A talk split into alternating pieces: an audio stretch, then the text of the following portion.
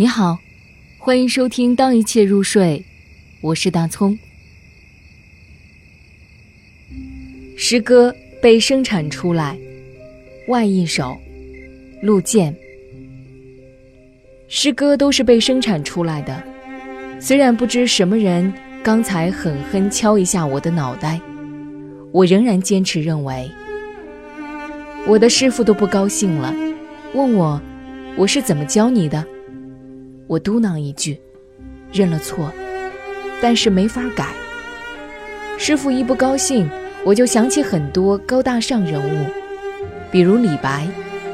想起诗人，我总是先想起他。他消耗美酒，生产许多高纯度的诗句。